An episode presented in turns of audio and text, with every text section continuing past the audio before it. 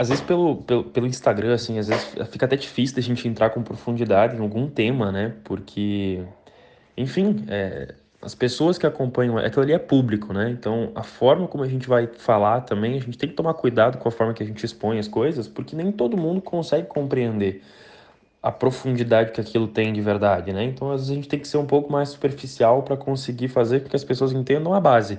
E a partir daquilo ali, cada um vai conseguir despertar, né, o aprofundamento, se fizer sentido ou não fizer sentido. Mas em relação a, a essa parte de excessos, né, que eu sempre costumo falar também, vamos pensar na ideia da balança.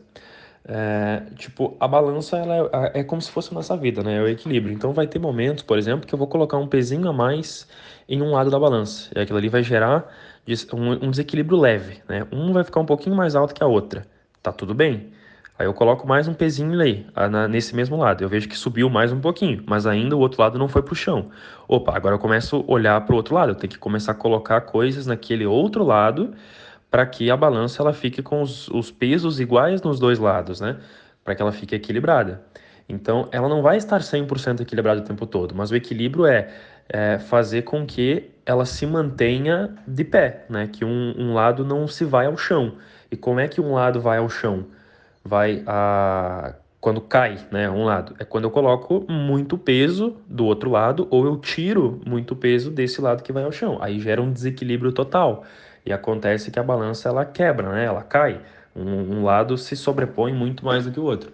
Então é essa observação que a gente tem que fazer na nossa vida. Né? E quais são as principais áreas que, no meu ponto de vista, a gente tem que avaliar e observar? Eu acredito que tudo basicamente se resume a cinco áreas. Hoje, atualmente, eu colocaria mais uma. Eu colocaria a sexta área, que é a área do intelecto, do estudo.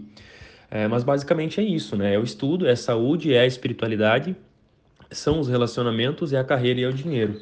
Tudo na nossa vida basicamente se resume a, uma dessas, a um desses pilares, né? Tudo que eu faço, eu faço por alguma, alguma dessas coisas, né? Ou eu estou buscando, por exemplo, é, crescimento financeiro, ou estou buscando crescimento na carreira, né? ou eu estou buscando melhores relacionamentos, ou me relacionar, ou o que eu faço eu estou buscando estudar, ou o que eu faço eu estou buscando é, obter saúde. Então tudo se relaciona a isso, né? Ah, Patrick, mas eu, eu faço atividade física. O que, que eu busco com atividade física? É, provavelmente você busca na atividade física mais saúde, em primeira instância, e também você busca o desenvolvimento espiritual. Por quê? Porque quando você faz atividade física, você se sente bem. E espiritualidade nada mais é do que isso. É se sentir bem, é se sentir em bem-estar, é se sentir com paz interior. Né? Muitas vezes a atividade física, pelo menos para mim, é um estado meditativo, onde eu consigo esvaziar a mente. Então eu estou desenvolvendo também espiritualidade. É, o que, que, o que, que eu busco quando eu vou beber cerveja no, no final de semana com os amigos? Por exemplo, né? É, eu busco me relacionar, né? Eu busco desenvolver esse relacionamento social, eu busco me divertir, né? Então, consequentemente, tem sempre algo por trás daquilo que a gente faz.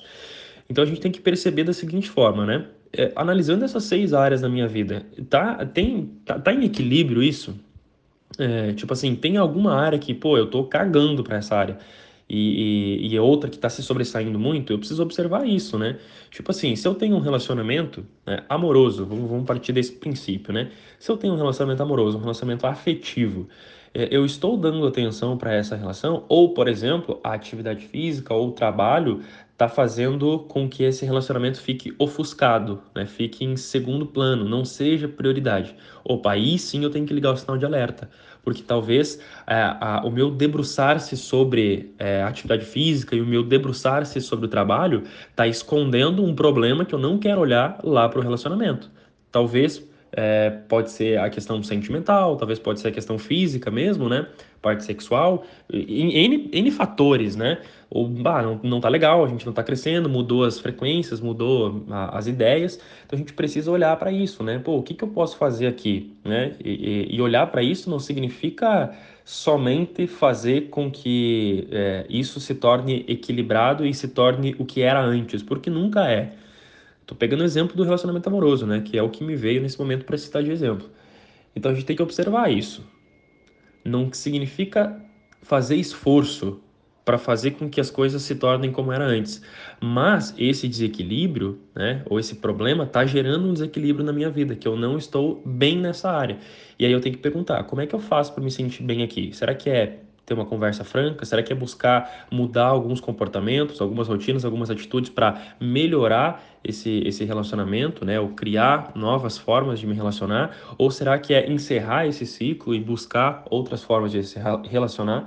Então, isso que é olhar de verdade para o desequilíbrio que está gerando. O desequilíbrio incomoda, o desequilíbrio ele machuca. Voltando no exemplo da balança agora, mesmo esquema, né? É como se eu tivesse com é, as duas mãos embaixo dos dois lados da balança. Então, quando um lado ele tá um lado está excedendo, o outro lado vai cair. E quando ele cai, ele bate na minha mão. E aí eu vou sentir, doeu. E normalmente é só aí que a gente percebe, né? Quando cai de verdade. Quando acontece alguma treta muito gigante. É, aconteceu no relacionamento, por exemplo, aconteceu uma traição, na saúde, pô, tem uma doença, no trabalho, fui demitido, né, nas finanças, fali, quando acontece algo muito que realmente não tem como eu não olhar para aquilo. Pô, teve uma traição, não tem como não olhar para isso. Tô doente, não tem como não olhar para isso. Normalmente é só neste momento que a gente percebe os desequilíbrios que geram na nossa vida, entende? Então esse é o ponto. Não tem, é, não, não tem como te dizer assim, atividade física para ti é um excesso ou não é um excesso? Depende. Depende muito do, do que tu tá vivendo hoje, né? E depende muito de como que tá esse reflexo nas outras áreas da tua vida. Talvez isso para ti influencia muito na tua saúde, influencia muito na tua espiritualidade, no teu bem-estar, tá, tá te fazendo um bem. Mas observa, eu vou para atividade física para me sentir bem, eu vou para atividade física porque eu sei que aquilo é saudável para mim, eu vou para atividade física para me sentir seguro, né? Porque é, gera segurança, a gente está treinando o corpo, né? Aquilo ali gera segurança, meu corpo está melhorando, é, meu corpo está ficando mais saudável.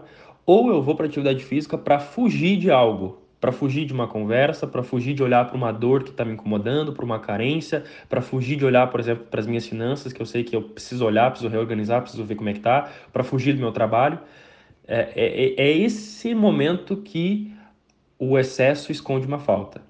Quando eu vou para atividade física, por exemplo, para fugir de algo, não para buscar algo. Se eu vou para atividade física para buscar a minha saúde, buscar a, o meu melhor condicionamento físico, para buscar a minha, o meu estado meditativo, tá ok.